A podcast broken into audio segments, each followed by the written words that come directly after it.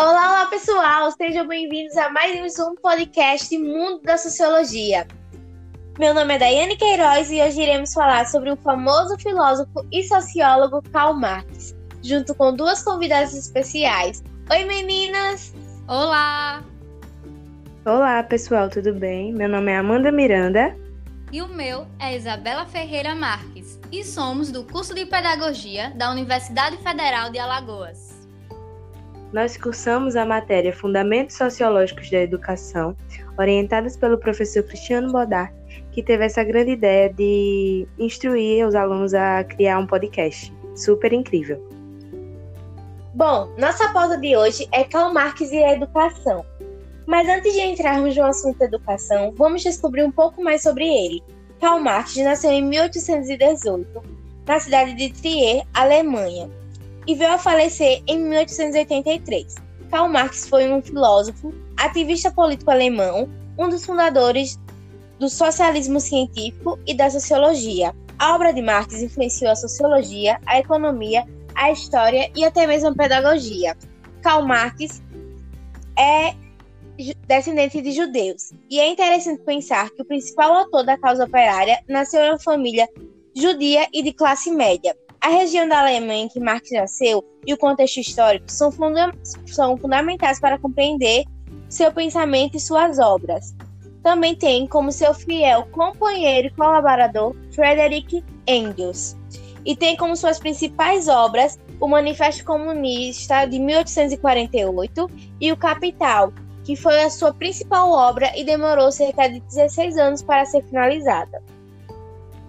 Seu nome está sempre associado às teorias sobre comunismo, socialismo e revolução.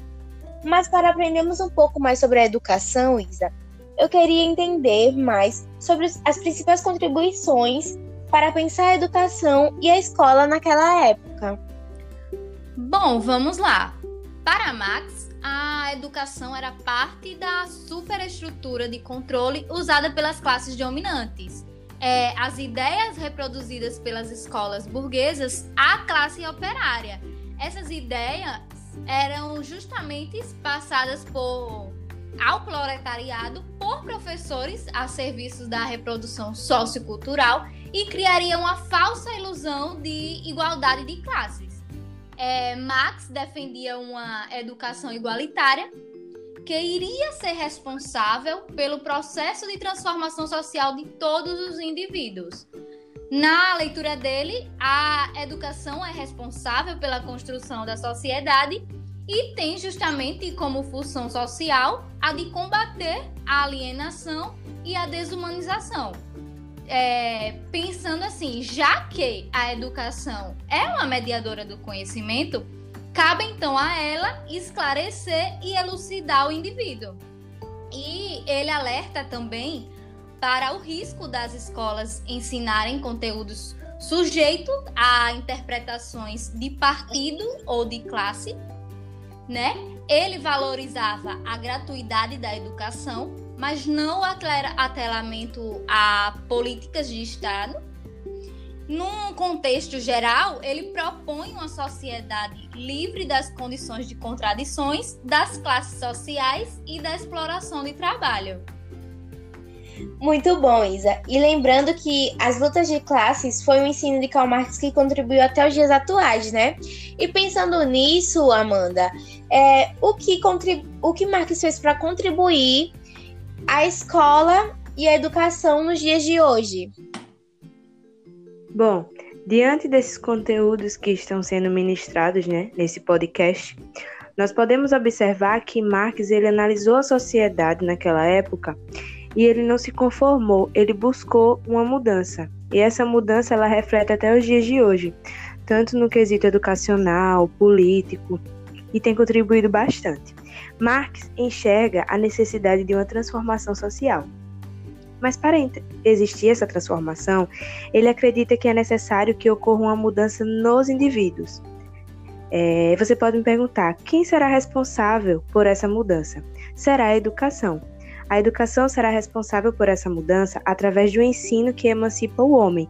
Então, Marx acredita que primeiro ocorrerá uma mudança no indivíduo para depois ocorrer uma mudança na sociedade, o que muitos sociólogos acreditam ser ao contrário. Sendo assim, nós podemos compreender o quão importante é que a educação se desprenda dos interesses da elite, como podemos ver que acontece ainda nos dias de hoje. Marx, através de seus estudos, nos faz questionar se a escola está realmente cumprindo seu papel ou se ela está apenas fazendo as vontades do Estado de manter as pessoas em suas posições sociais e os seus interesses. Eu particularmente vejo isso claramente nos protestos e movimentos sociais, onde as pessoas elas não aceitam mais caladas aquilo que é imposto para elas. Elas vão atrás dos seus direitos, daquilo que elas acreditam, e esse é o papel da educação. Uma educação que emancipa o homem. Então, o homem ele através da educação ele vai analisar, né, a sociedade ao seu redor e ele vai ter o poder de questionar. Ele não simplesmente vai aceitar aquilo como é, ele pode questionar: será que isso está certo? Será que nós podemos mudar essa situação? Será que isso não está indo de encontro com aquilo que eu acredito? Dessa forma, mesmo que ainda existam diversas formas de dominação, que nós sabemos que é uma luta constante, a escola está fazendo o seu papel, né? Cada dia buscando uma educação transformadora capaz de emancipar o homem. Muito bom, Amanda. É, obrigada, meninas, pela valiosa contribuição de hoje. Foi um prazer tê-las como convidadas. Ah, eu que agradeço, Dai. Foi um prazer compartilhar conhecimento com vocês. Obrigada, gente. Foi um momento maravilhoso de muito conhecimento, muito importante mesmo. Gostaria também de agradecer ao professor Cristiano Bodar, que nos proporcionou esse trabalho super interessante, e a vocês ouvintes que sempre nos acompanham aqui pelo canal. E hoje se encerra mais um podcast Mundo da Sociologia. Muito obrigada e até a próxima!